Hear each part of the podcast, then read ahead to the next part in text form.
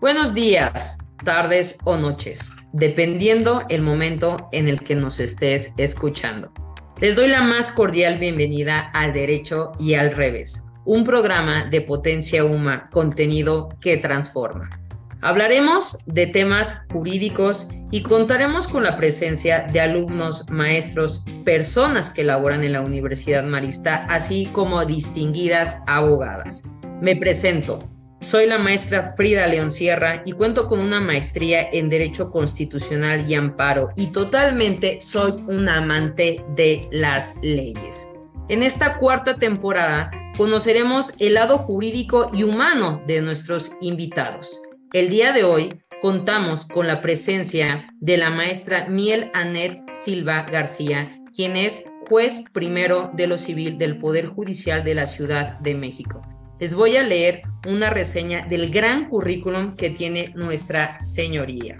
Maestra Miel Anet Silva García, juez primero de lo civil del Poder Judicial de la Ciudad de México. Ella nace el 15 de octubre en la Ciudad de México. Es licenciada en Derecho por la Facultad de Derecho de la Universidad Nacional Autónoma de México con mención honorífica maestra en Derecho con orientación civil por la Universidad Nacional Autónoma de México, también con mención honorífica. En el año del 2006 ingresó al juzgado décimo civil del entonces Tribunal Superior de Justicia del Distrito Federal. Fue también quien colaboró como pasante de Derecho en el juzgado décimo sexto de lo civil y en la ponencia 1 de la séptima sala civil, ambos del mismo tribunal. Desde el año 2013 y hasta el 2017 fue secretaria proyectista de la Sala de la Ponencia 2 y 3 de la séptima Sala Civil del Tribunal Superior de Justicia de esta ciudad. De 2018 a 2019 fue secretaria auxiliar en el Tribunal Electoral de la Ciudad de México y en el 2020 a 2022 secretaria proyectista en la Ponencia 3 de la séptima sala civil del Tribunal Superior de Justicia de la Ciudad de México, donde también fungió como magistrada por Ministerio de Ley. Como docente, participado en el año 2018 impartiendo el taller de quejas e impugnaciones del Tribunal Electoral de la Ciudad de México. También fue parte del programa de las prácticas y visitas profesionales para abogados con sede en Chicago, Illinois ha cursado los diplomados en Juicio de Amparo y Derecho Familiar Sucesorio impartidos por la Suprema Corte de Justicia de la Nación y la Universidad Nacional Autónoma de México. De igual forma, ha cursado el tema de derechos humanos impartido por la Comisión Nacional de Derechos Humanos y de la paridad de género y en relación a ello.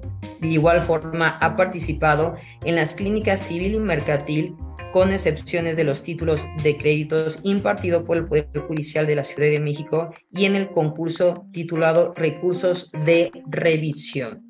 Desde el 8 de julio de 2022 ocupa el cargo de juez primera instancia adscrita al juez primero de lo civil en proceso escrito del Poder Judicial de la Ciudad de México. Su señoría, es un gran, pero un gran honor para el programa tenerla con nosotros en un mes tan importante donde se conmemora el Día Internacional de la Mujer y así el Día de la Jueza. Por mi parte, quisiera preguntarle cómo se encuentra el día de hoy. Hola, buenos días, buenas tardes o buenas noches, depende del momento en el que nos escuchen. Estoy muy contenta de estar con ustedes. Es para mí un honor que me hayan invitado a este tipo de actividades me parece realmente muy importante que los alumnos de universidades tan importantes como lo es la Universidad Marista tengan conocimiento del lado humano de quienes impartimos justicia actualmente, de las nuevas generaciones que estamos al mando en este tribunal actualmente. Es para mí un honor, máxime cuando yo soy también una exalumna marista. Para mí es muy gratificante poder compartirles mi experiencia de vida y mi experiencia en el mundo jurídico. Así es, su señoría. La verdad es que qué bueno para, para nosotros, qué honor que está regresando a esta su casa a darnos mucho del conocimiento de salud que usted tiene. Y me gustaría comenzar, no entrevista, esta charla sobre cuál fue la razón por la que usted decidió ser abogada. Pues primeramente por una tradición familiar. Eh, en mi familia casi todos son abogados. Eh, mi papá fue juez durante 28 años de su vida. Entonces yo prácticamente nací en el tribunal. Desde niña venía en vacaciones a sellar, a foliar. Jugaba con mis primos a que eh, mi primo era el presidente del tribunal y yo era la secretaria de acuerdos. Entonces es algo que de alguna manera siento que traía en la sangre. Nunca estuvo en mis opciones estudiar algo distinto.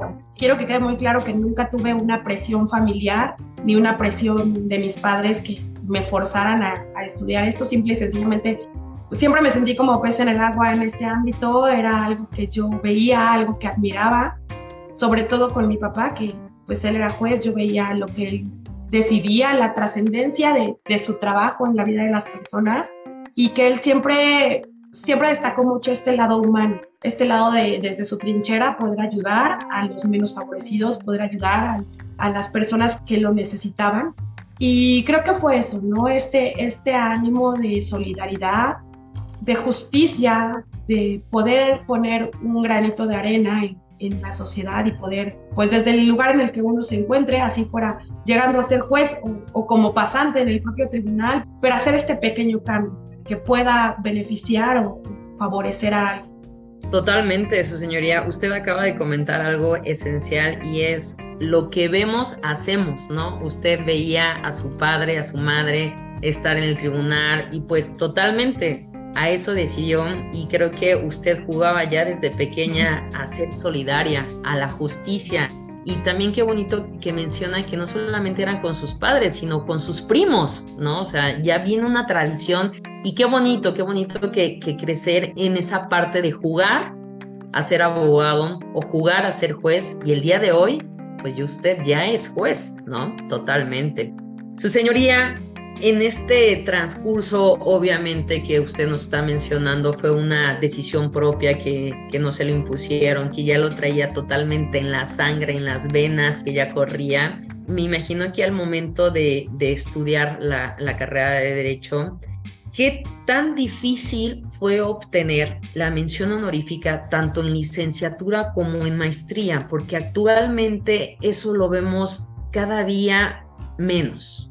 Pues bueno, obviamente esto es el resultado de tener inculcada una cultura de esfuerzo, de, dedicación, de disciplina, de orden, que no solamente me fue inculcada en casa, sino también en los colegios en los que yo estudié. Puedo destacar sobre todo el Colegio México. Yo estuve en el Colegio México en tercera secundaria, toda la prepa. Me acuerdo mucho que al principio mi papá decía, es que son demasiado exigentes, es que te van a volver loca pero a mí me encantaba, me encantó la comunidad marista, me encantó los valores que se fomentan y sobre todo esta cultura de, disciplina, de esfuerzo, de exigencia y de excelencia, porque el Colegio México y los colegios maristas son formadores de alumnos que logran sus objetivos, de alumnos que saben que cuesta y que hay que esforzarse, pero que al final muchos de ellos están en el lugar en el que se visualizaron desde un inicio, porque estamos acostumbrados a trabajar, a esforzarnos, a que nada nos sea gratis. Y creo que es algo que yo le agradezco mucho a las instituciones maristas porque a pesar de que en algún momento pues sí era un poco de presión, un poco de estrés, es lo que me ha llevado a estar en el lugar en el que me encuentro el trabajo, la dedicación y la disciplina. Sí, totalmente. Creo que coincidimos en esa parte, su señoría, que la vida es, es un proceso y es un orden, ¿no? Tenemos que llevar orden, es un proceso, un procedimiento y un esfuerzo y que sin lugar a duda llevó a que usted tuviera la mención honorífica tanto en licenciatura y en maestría. Yo creo que esa frase que le dijo su señor padre pues no, no la volvieron loca, sino la volvieron a que usted tuviera el día de hoy una mención honorífica en licenciatura y en maestría, ¿no? Que, es, es esa parte. Y usted mencionaba los valores. ¿Cuál es el valor que más le gusta a usted? El que más me gusta es la honestidad. Creo que es eh, muy importante, es un valor muy importante, no solo como estudiantes de derecho, sino es algo que se tiene que fomentar desde que estamos estudiando, pero que sin duda se tiene que practicar, perfeccionar y no olvidar cuando ejercemos, porque a veces en la teoría suena muy bonito y, uno lo memoriza y está consciente de que debe debe llevarlo a cabo. Pero ya en el transcurso del desarrollo profesional, pues hay muchos distractores, hay muchas tentaciones, hay muchas cosas que se atraviesan y que a veces, si no los tenemos bien plantados, estos valores, pues es muy difícil poder eh, llevarlos a cabo y poder mantenernos alejados de todas esas, esas distracciones y esas malas prácticas que desafortunadamente son una realidad en nuestro país, no solo en la impartición de justicia, sino en, muchos de los ámbitos de, de la administración pública, incluso privada también, podría decirlo. Pero creo que este valor es uno de los fundamentales para quien quiere ser juez, para quien quiere ser un buen juez y para incluso quien quiere ser un buen abogado en cualquiera de los, de los ámbitos en los que se desarrolla. Sí, totalmente. Yo creo que la honestidad, como bien lo menciona su señoría, no solamente es para los abogados, sino para toda la humanidad, ¿no? Recordemos que la misma constitución tenemos derechos y obligaciones. Aparte, como abogados, el gran decálogo, ¿no? Dentro del decálogo está justo la honestidad. Un abogado no puede ser honesto si como ser humano primero no sabe qué es la honestidad y creo que son, son temas muy, muy medulares y precisos que todo ser humano, no solamente abogado, todo ser humano debe tener. Y justo es a la siguiente pregunta que quiero hacerle, su señoría, ¿cuáles serían las cualidades que todo estudiante de derecho debería de tener? Creo que la honestidad es una de ellas, pero ¿cuáles más? Creo que más allá de cualidades son esto, virtudes y valores. Eh, leí una vez una, una frase de, de una juez que es muy conocida, una juez estadounidense que precisamente marcó un parteaguas tanto en el respeto a los derechos humanos como en el feminismo, la juez Ruth Bader Ginsburg, que ella decía que si tú quieres ser abogado y te vas a limitar únicamente a practicar tu profesión, pues sin duda vas a adquirir una habilidad, a lo mejor vas a poder equipararte a cualquier otra persona que haga un oficio, por ejemplo, un plomero, pero que si de verdad quieres ser un profesional del derecho, pues debes procurar hacer algo más allá, algo que, que repare las lágrimas de tu sociedad y que además busque que la vida de los menos favorecidos sea un poco mejor. Y creo que eso es algo muy, muy trascendente en nuestra función y que a veces se nos olvida. Y no debería ser así. Deberíamos como estudiantes y posteriormente como practicantes del derecho, tener muy claro esto, el aspecto social que involucra nuestra función, el aspecto de no solamente ver nuestra profesión como un fin para obtener algún medio económico, para obtener los, los satisfactores para nuestra vida, sino verlo desde el punto de vista del factor de cambio que somos al impartir justicia, el factor de, de, cambio que somos como litigantes, como abogados en cualquier ámbito en el que nos desempeñemos, que nuestra función es mejorar la vida de alguien, que lo que nosotros hagamos bien o mal va a trascender en la vida de otra persona. Puede ser desde los muy diferentes ámbitos, en su vida familiar, en su vida económica, patrimonial, en su libertad.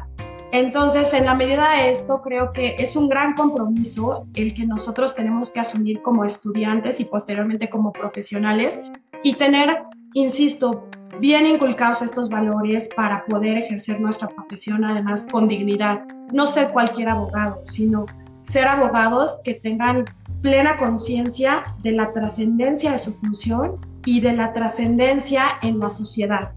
Yo creo que acaba de, mencionar algo muy importante y que no, no por nada es una de las grandes frases de la Marista es ser para servir, ¿no? Que jamás se nos olvide tanto abogados, jueces, servidores públicos y disculpen que lo diga, pero tal cual, están para servir al pueblo, no a ellos, no a su dinero, no a sus intereses, sino para el pueblo, ¿no? Entonces es algo que a veces se va transgiversando en el camino, tanto de abogados, tanto que somos litigantes, tanto ustedes que son jueces, que son impartidores de la justicia, a servidores públicos, que, que creo es, es el punto medular que jamás debemos de olvidar. Y también eso, ¿no? Es lo real, no lo escrito, lo que sucede y acontece sin lugar a duda, estoy totalmente de acuerdo con usted, su señoría, e ir más allá, ¿no? No ser tan cuadros. Muchas de las veces a los abogados y abogadas nos ven como muy cuadradas y no, es adelántate, ayuda más, es solidario, no solamente es para ti, sino para toda la generación y para todo el pueblo y todas las personas que viven aquí en México. Sin lugar a duda, lo que usted menciona, su señoría, es algo sumamente importante. Bien, pues señoría, ahora vamos con las preguntas relacionadas ya al tema de jueza, ¿no? Que creo que muchos de, de los que nos están escuchando se han de preguntar, y es, ¿qué la motivó a ser jueza? Pues bueno, como se lo comentaba desde niña, fue mi, mi más grande sueño.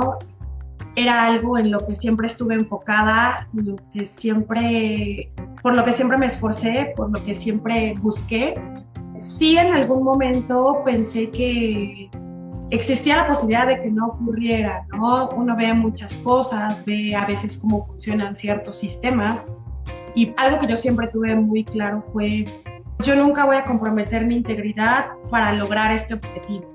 Si puedo llegar de la manera correcta, lo voy a hacer y si no, pues ahí se quedará. Me motivó a hacer pues también el, esto de ser este factor de cambio, ¿no? Llevo mucho tiempo en el tribunal, he tenido la oportunidad de estar en otras instituciones y eso también me ha permitido pues ver a veces este golpe de realidad, que no todo funciona como debería funcionar. Entonces, eh, pues yo siempre he tenido estas ganas de, de hacer, aunque sea un cambio pequeño, pero siempre he pensado que así sea una coma, es un cambio, ¿no? Y pues es esto, ¿no? Ver que la sociedad a veces no funciona como sería lo ideal, ver que hay muchos grupos desprotegidos, ver que las instituciones también a veces no funcionan de la mejor manera. Entonces era, yo voy a llegar por mis propios medios y el día que llegue, pues no le voy a deber nada a nadie, voy a poder ejercer con una gran independencia, voy a poder ejercer conforme a mis valores, conforme a las personas que a mí me han formado y creo que básicamente pues fue eso, ¿no? Fue eso lo que me llevó a, no, no desistir, a ser constante, a prepararme para que cuando fuera el momento oportuno para poder concursar para un lugar de estos, pues yo estuviera, tuviera las mejores bases, la oportunidad, se juntara el tiempo con mi preparación, coincidieran y pudiera dar, dar este paso, ¿no? Que ha sido difícil, sí lo ha sido, ha sido un camino pues de mucha preparación durante toda mi vida y, y pues bueno, gracias a Dios y a la vida, a, los maestros, a las situaciones que me ha tocado vivir, pues pude lograrlo. Me siento súper contenta del de lugar en el que estoy. Sin duda sé que representa un gran reto y una gran responsabilidad y que hay muchos obstáculos en el camino.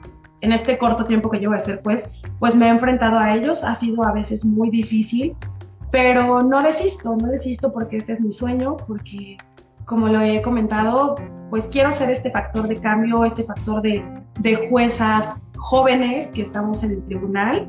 También es algo que, que quiero destacar entre los obstáculos, pues yo tengo un doble obstáculo, el ser mujer y el ser joven, ¿no? Incluso con el propio personal, con los propios litigantes, ha sido un gran reto porque a veces platico con ellos y es de, perdón, ¿cuántos años tiene?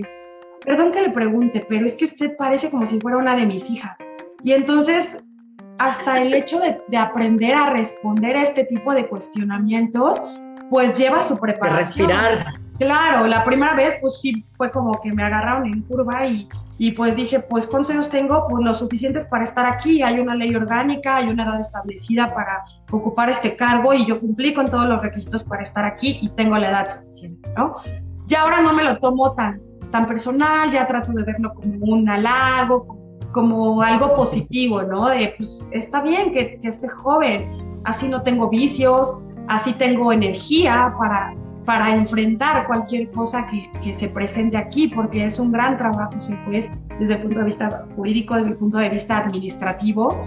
Es un gran reto y pues una persona joven tiene nuevas ideas, tiene nuevos bríos, tiene todo lo que se necesita para, para empezar desde tan joven a, a establecer nuevos sistemas, a luchar contra los sistemas viejos, a proponer cosas nuevas entonces, no, no, yo siempre les digo, no lo vean como, como una desventaja, véanlo como una gran ventaja porque estoy aquí con todas las ganas con todo el ímpetu para hacer lo mejor que puedo, para estudiar su asunto al máximo, para dedicarle todo mi tiempo, toda mi energía. Entonces no, no se asusten, no lo vean como una desventaja, es una ventaja porque yo estoy enfocada 100% a, a, esto que ha sido mi sueño y no me voy a cansar en, en dar lo mejor de mí y hacer el mejor papel que pueda. Sí, totalmente. Eso que usted menciona, el factor de cambio, verdaderamente se lo agradecemos, se lo agradecemos todos los que somos litigantes, abogados, maestros, verdaderamente eso es lo que necesitamos, gente que quiera cambiar y que sus sueños se hayan hecho realidad, porque su sueño, su señoría, se hizo realidad, usted es joven y sí, agradecemos esa nueva generación que se necesita que los jueces sean de nueva generación, sean jóvenes y justo lo que usted mencionaba, yo voy a dar mi esfuerzo el mil por ciento, voy a dedicarle, no el hecho de que sea joven quiere decir que no. Entonces, esa es una parte que verdaderamente agradecemos y también, sí lo voy a decir, hay muchas cosas buenas y malas del Poder Judicial, pero una de las buenas es una decisión como la de usted, el dar oportunidad a gente joven que sabe demasiado, que tiene mucho por dar a conocer a estas nuevas generaciones y que obviamente los alumnos que nos están escuchando están diciendo, claro que puedo, porque muchos libros que existen en materia penal o en materia civil, tenemos en la mente que un juez ya es mayor. No, el juez también se necesita joven para esa vitalidad, para esas ganas de estar leyendo, de decir claro que puedo y aceptar los cambios, ¿no? Verdaderamente que agradecemos, en verdad que agradecemos mucho que hayan jueces como usted. El día que me pidieron hacer la entrevista, yo estaba más, más que feliz porque dije, claro, es una persona joven, es una persona que va con este factor de cambio y que va muy emocionada de decirle a los jóvenes que si yo pude, los otros también pueden, ¿no? Que es lo que me da a la siguiente pregunta, su señoría. ¿Qué sugerencia les da a los alumnos de derecho que deciden ser jueces en algún momento de su vida? Pues primero que se preparen. La carrera de derecho es una carrera de preparación constante y eterna.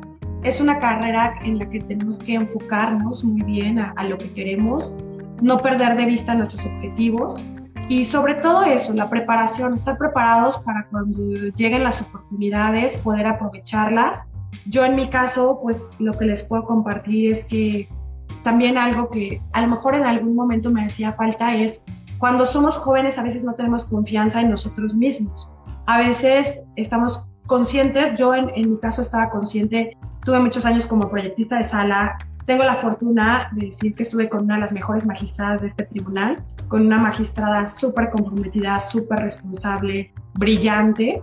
Desafortunadamente ella ya tuvo que jubilarse, pero es una persona que yo estoy aquí gracias a ella, a todo lo que aprendí, una persona muy exigente, una persona muy famosa por muchas cuestiones, pero la más importante es esta, ¿no? Que fue una persona muy responsable, que dio su vida comprometida al 100 con este tribunal y pues yo aprendí de su ejemplo, ¿no?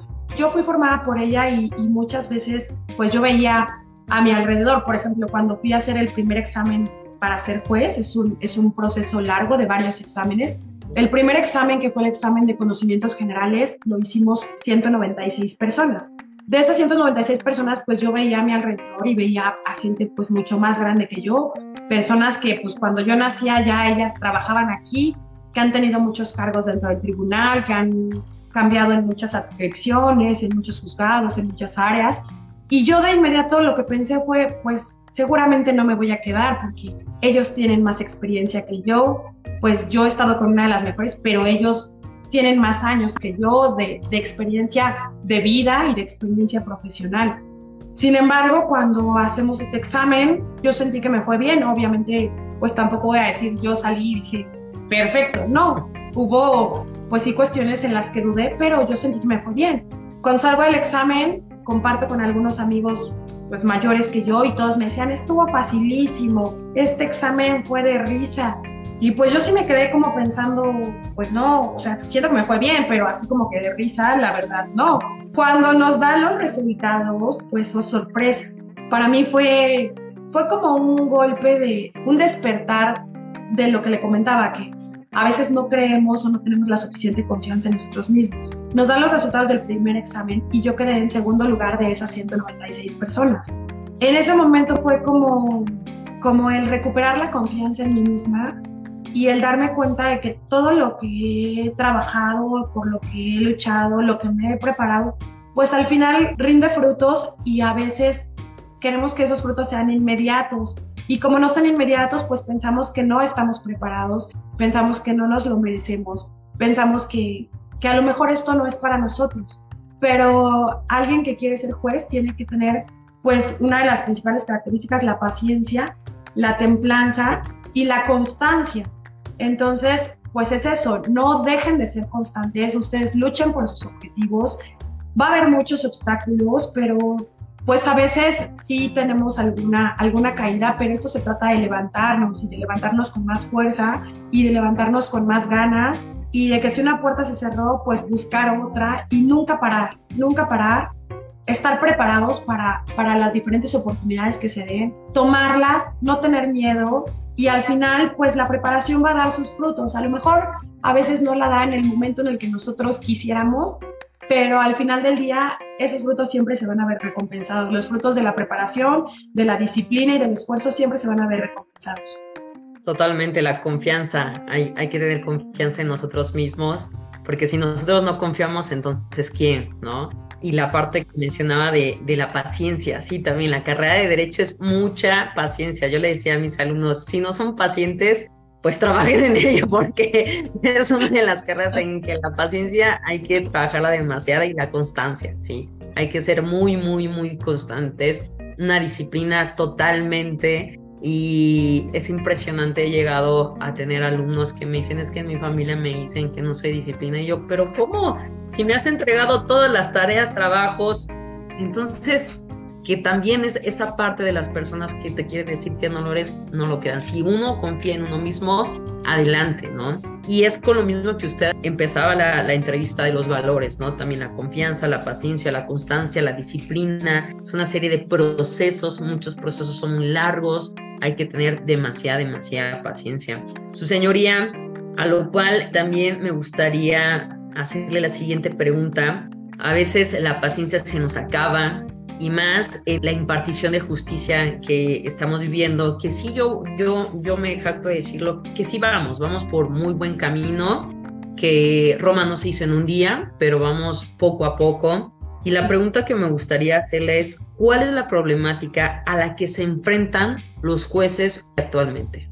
Pues son muchas. Eh, la más importante yo creo es desde el punto de vista administrativo, las cargas de trabajo que cada día pues los asuntos son más complicados, más complejos, la sociedad es cambiante, actualmente con el desarrollo de las tecnologías, de las comunicaciones, los contratos, los actos jurídicos entre las personas cada vez son más difíciles, son más novedosos, cuestiones que en la antigüedad no se, no se preveían, actualmente pues hay que resolver problemas que derivan de los avances de la sociedad y que pues no hay un libro aún sobre ello, ¿no? Entonces, creo que actualmente uno de las, los problemas más grandes que vemos es que pues hay que resolver este tipo de asuntos muy complejos, pero en adición a ello hay muchos asuntos, hay muchas demandas, hay muchos conflictos entre las personas.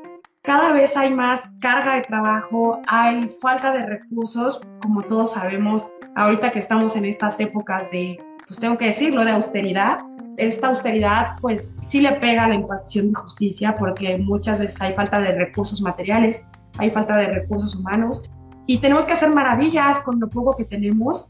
Cada juez pues tiene que ver la forma de enfrentar estos retos, de dar resultados, de dar los mejores resultados pues con lo que actualmente se tiene. Ya de manera individual pues cada juez va viendo si yo pongo de mi bolsa para recursos que faltan, si yo pongo de mi tiempo, pongo de mi esfuerzo adicional y pues es uno de los más grandes retos, ¿no? Porque pues sí, obviamente es una situación desgastante, a veces también es una situación pues que nos apachurra un poco porque sobre todo, insisto, quienes tenemos poco tiempo en esta función, pues queremos hacer maravillas y a veces es imposible, me atrevo a decir que es imposible en algunos casos porque pues no tenemos todas las herramientas que deberíamos para poder lograr estas maravillas, ¿no? Pero pues yo creo que también esto tiene que ver mucho con la convicción de cada uno de nosotros en no desistir y en tratar de hacer lo mejor que se pueda con lo que se tenga, buscando alternativas, opciones para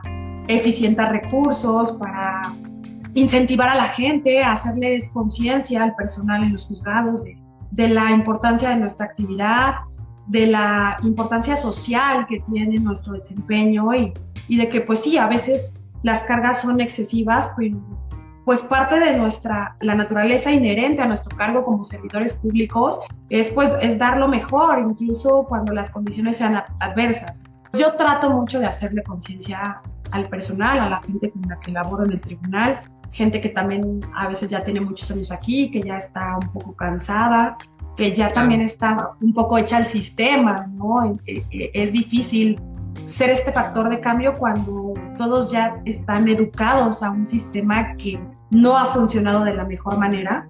Pero pues no creo que sea imposible, no creo que sea imposible, creo que es una cuestión también de tiempo, que habrá personas que sí tengan, logremos hacer este cambio de, de mentalidad en ellas y habrá otras que no. Pero con estas que sí se logre, pues echar mano de ellas y echar mano de, de lo que se tenga para, pues para poder hacer siempre las cosas un poco mejor. Claro, totalmente. Y es eso, ¿no? ¿Qué le hace falta la impartición de justicia? Es justo, mucha paciencia, mucha, mucha, mucha paciencia, trabajo en equipo, constancia. Vuelvo a repetir, Roma no se hizo en un día. Y yo creo que también hay muchas satisfacciones que se tienen en la impartición de justicia en el Poder Judicial, que sin duda eso te hace decir, le sigo, le sigo y, por algo, ¿no? Yo siempre he dicho que todas las personas que son abogados, que son jueces, que están en la, impartición de justicia es porque tienen una misión, una misión muy fuerte hacia el servir y al servir al ser humano, ¿no? Dejémonos un poco de, de partidos políticos o de presidentes o de países, sino es servir al ser humano, que esa es una de las características fundamentales del derecho, el ser humano, ¿no? Pues su señoría, muchísimas gracias por estas preguntas tan, tan fundamentales del derecho, que sin duda muchos de los que están escuchando hacen clic y dicen, por supuesto, ¿no? Y ahora me gustaría preguntarle un poco más relajado, su señoría. A todo mundo creo que nos gusta la música, ¿no? Yo creo que no, no, no conozco a alguien que me diga, no, la verdad es que no me gusta la música pero ¿cuál es el género favorito y por qué? Pues como tal no tengo un género favorito, la verdad es que soy muy versátil, o sea, me gusta de todo, me gusta disfrutar cada momento, cada lugar, entonces, pues, por ejemplo, cuando estoy aquí trabajando, pues sí, la mayor parte de las veces pongo o música clásica o violines o chelos, pero obviamente si voy a una fiesta, pues no voy a poner eso, ¿no? En una fiesta, pues bailo lo que hay en una fiesta, si hay salsa, si hay cumbia, si hay lo que sea, ¿no? Reggaetón, lo que sea, soy muy versátil, ¿no? En, en cada situación en la que me encuentro, me gusta disfrutar de la vida, la música es algo que me gusta mucho.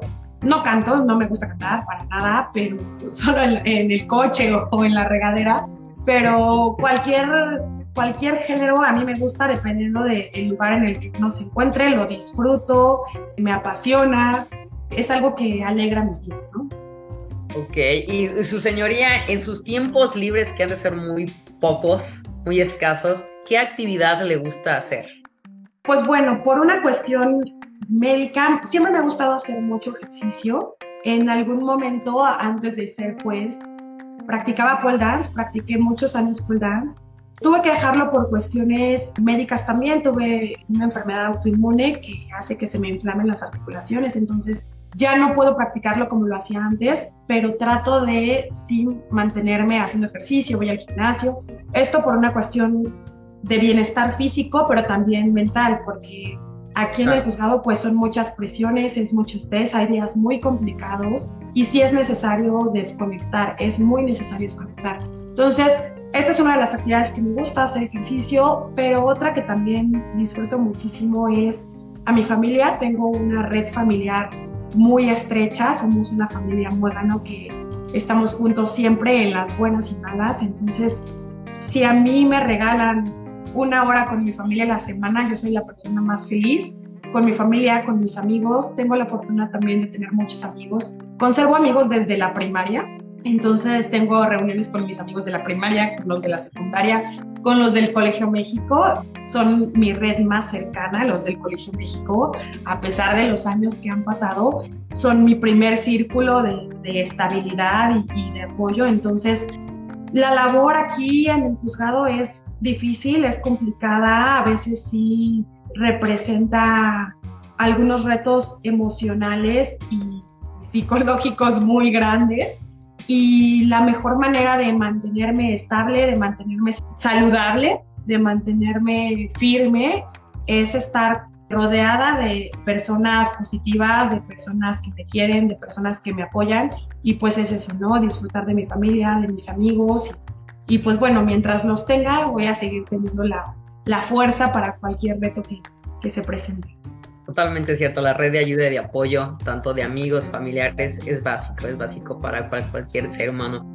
Señoría, pues muchísimas gracias, en verdad un, honor iniciar esta, esta cuarta temporada. Tenemos una gran, gran madrina y algo que quiera añadir para todas las personas que nos están escuchando. Pues nada más darle las gracias a ustedes por estos foros, por permitirnos tener este acercamiento, sobre todo con estudiantes de derecho que apenas van iniciando, que a veces no tienen muy claro para dónde van. Creo que es muy importante que se fomenten este tipo de intercambios de ideas, de conocimiento. A veces los estudiantes, a mí me pasaba cuando yo, yo estudiaba, pues vemos a los jueces o a las autoridades como algo lejano a veces sí lo vemos como una aspiración que pudiéramos tener, pero lo vemos lejano, ¿no? Sobre todo algunas personas que no tienen, pues en su familia, más abogados, algún referente cercano de, de alguien que puedan decir, pues yo vi cómo llegó desde abajo y lo logró. A veces no lo tienen y piensan que no es posible, ¿no? Entonces, creo que es muy importante que se, se dé este tipo de intercambios para que los jóvenes que van iniciando, pues vean que sí se puede, vean que, que cualquiera puede lograr lo, lo, que sueñe siempre y cuando pues trabaje, se esfuerce y sea disciplinado para lograr. Eh, estoy muy contenta de poder compartir mi experiencia, sobre todo con alumnos de la comunidad marista y con alumnos en general que vean que los jueces no siempre somos acartonados, que no estamos alejados o en otro espacio distinto del que vive cualquier otra persona.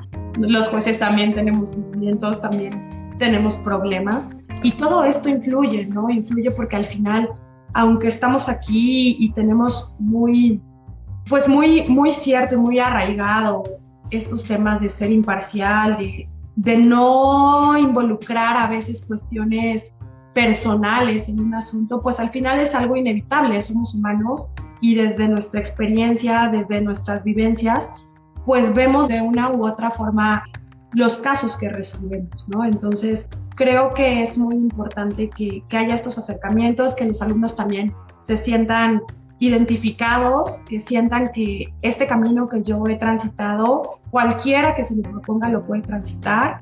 Y pues lo único que les diría es que pues como estudiantes aquí en mi juzgado tienen siempre una amiga, una puerta abierta para cualquier orientación que necesiten. Obviamente pues no, no una orientación jurídica porque pues estamos impedidos para dar asesorías, pero para alguna orientación como de vida de, de una profesional del derecho que ha transitado una vida laboral y ha logrado sus sueños, pues cualquier día que quieran venir al juzgado a ver cómo funciona un juzgado, cómo se trabaja aquí, qué retos hay. Estoy totalmente a sus órdenes, a su disposición para, para ayudarlos, para orientarlos en cualquier duda que tengan. Pues primero que nada, muchísimas gracias al de allá arriba. En segundo, a usted, su señoría, por su tiempo, por su dedicación, por su invitación, porque créame, muy pocos jueces dicen el juzgado tiene las puertas abiertas para que conozcan cómo es un juzgado, cómo está conformado, los secretarios, el archivo, todo eso, verdaderamente eso, eso se lo, se lo agradezco. Y también agradecemos obviamente a nuestra gran institución, la Universidad Marista, la Facultad de Derecho, Y ahora sí, me despido. Recuerden que este es su espacio. Escríbanos a nuestras redes sociales que es Facebook, Instagram, Twitter, YouTube como Potencia Uma. Y ahora sí, me despido y sonrían. Adiós.